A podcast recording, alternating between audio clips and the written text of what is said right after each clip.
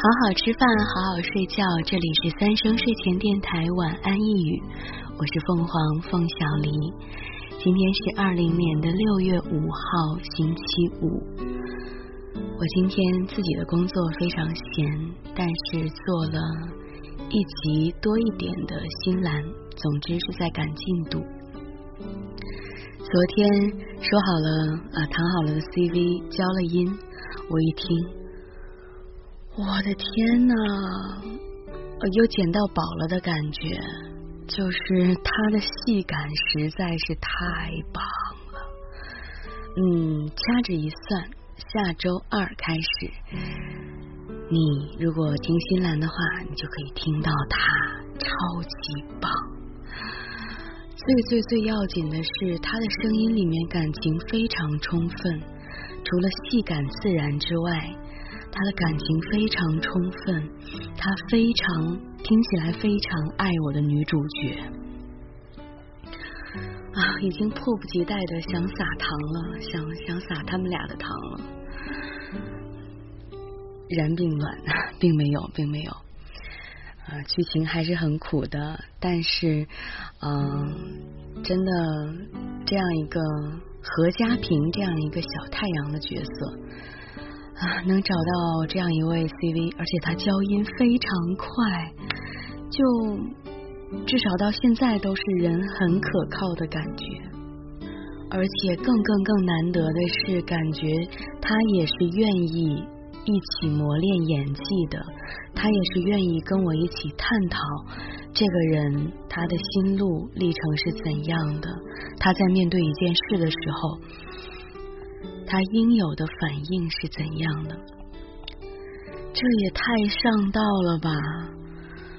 啊，幸福，我满足了，我别无所求了。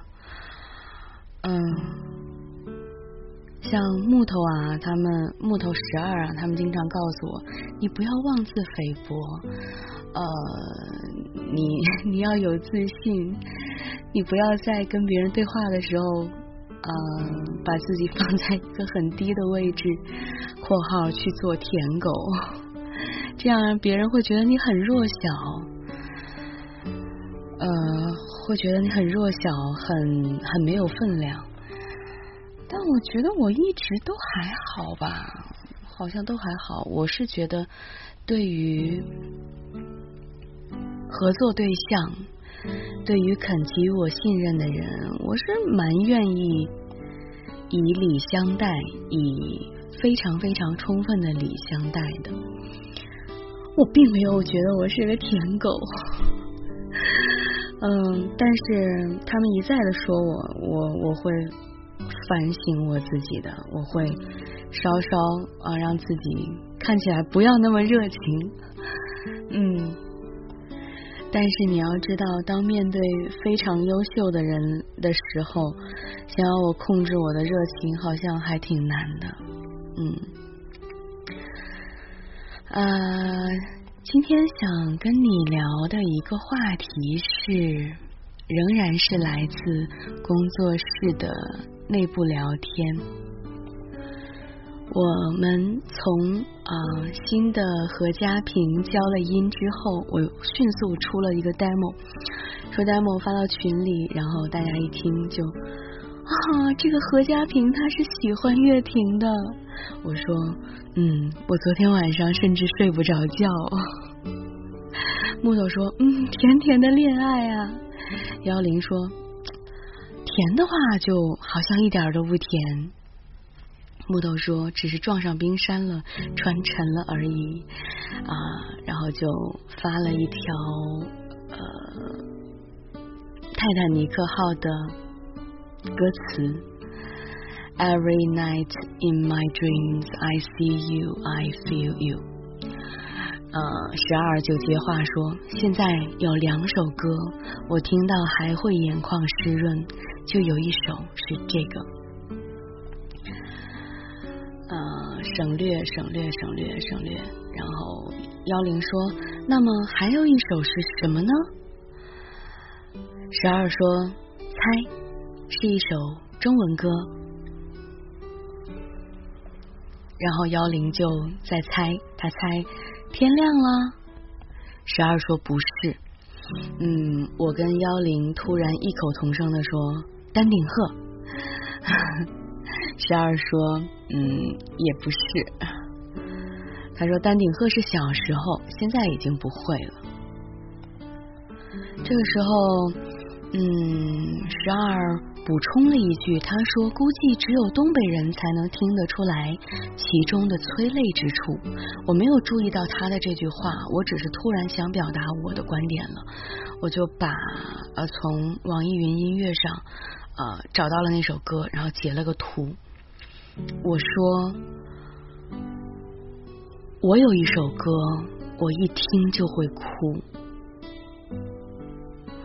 这是什么歌呢？是嗯，贾玲在《欢乐喜剧人》上面曾经演过一个小品，小品的插曲，歌的名字叫《依兰爱情故事》。呃，小品的名字叫《你好，李焕英》，是以贾玲妈妈为原型的啊，这个女主人公的故事。结果。突然就跟十二啊击掌，十二突然就说就是这个，我这也太巧了吧！并且一个事实是，我是真的对这首歌毫无免疫力。我第一次听这首歌是在我家车里，当时啊室友开着车，他是把这首歌放进了。车里在播放，那是我第一次听到这首歌，没有看过小品，我只是听到这首歌的旋律，听到了前面那么一部分的歌词，我听着听着，我突然就泪流满面。我说你能不能不要再放？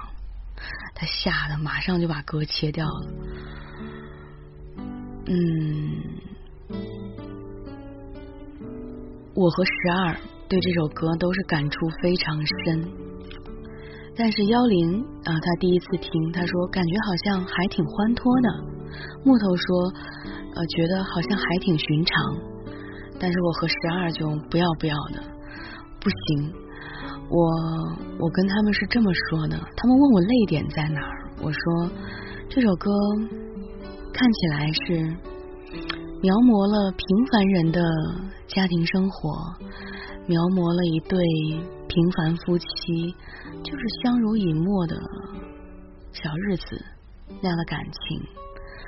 其实它细节多多少少有一点像那个陕西那边某些民歌的，就经常会写的题材，非常普通又很平常。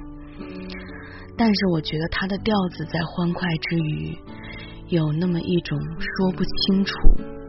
道不明白的悲伤，那歌词完全跟生离死别都没有关系，还挺还挺美滋滋的看起来，但是就仿佛可以脑补到一切，也不知道他这种悲伤是哪来的，但是就是受不了。我下午就一边跟他们讨论，一边 泪流满面，当然也不会有人知道我泪流满面，但我就一直在那，就是在流眼泪。就流到我的整个胸前都湿了一片的那种。十二也在讨论的过程中，他说了一句：“他说，哎呀，我现在就想哭了。”嗯，并且他身边的同事对这首歌感觉也是一致的。那我不会唱这首歌的，因为我根本就没有办法唱下去。当然，你可以呃感觉我这个很夸张，你可以感觉我们很夸张，但是我想对这首歌有感触的，大概就是某一个群体，只要能 get 到的话，应该就会觉得泪点很戳泪点，不然你也去听一听看，呃，名字叫《依兰爱情故事》，相依为命的依。啊，兰花的兰，爱情故事。晚上我在跟室友提到这件事的时候，他说：“这首歌的曲调就是很悲的呀。虽然你听它好像很很很有节奏感，但是其实它在这个作曲上走的是一种很悲的套路。嗯，我必须要承认他说的有道理。但是真是隔行如隔山，我不知道悲从何来，就是这个在作曲上到底是一个什么样的套路啊？隔行如隔山，探讨不明白了，而且现在也挺晚了，嗯，又到睡觉的时间了，嗯，去听听看。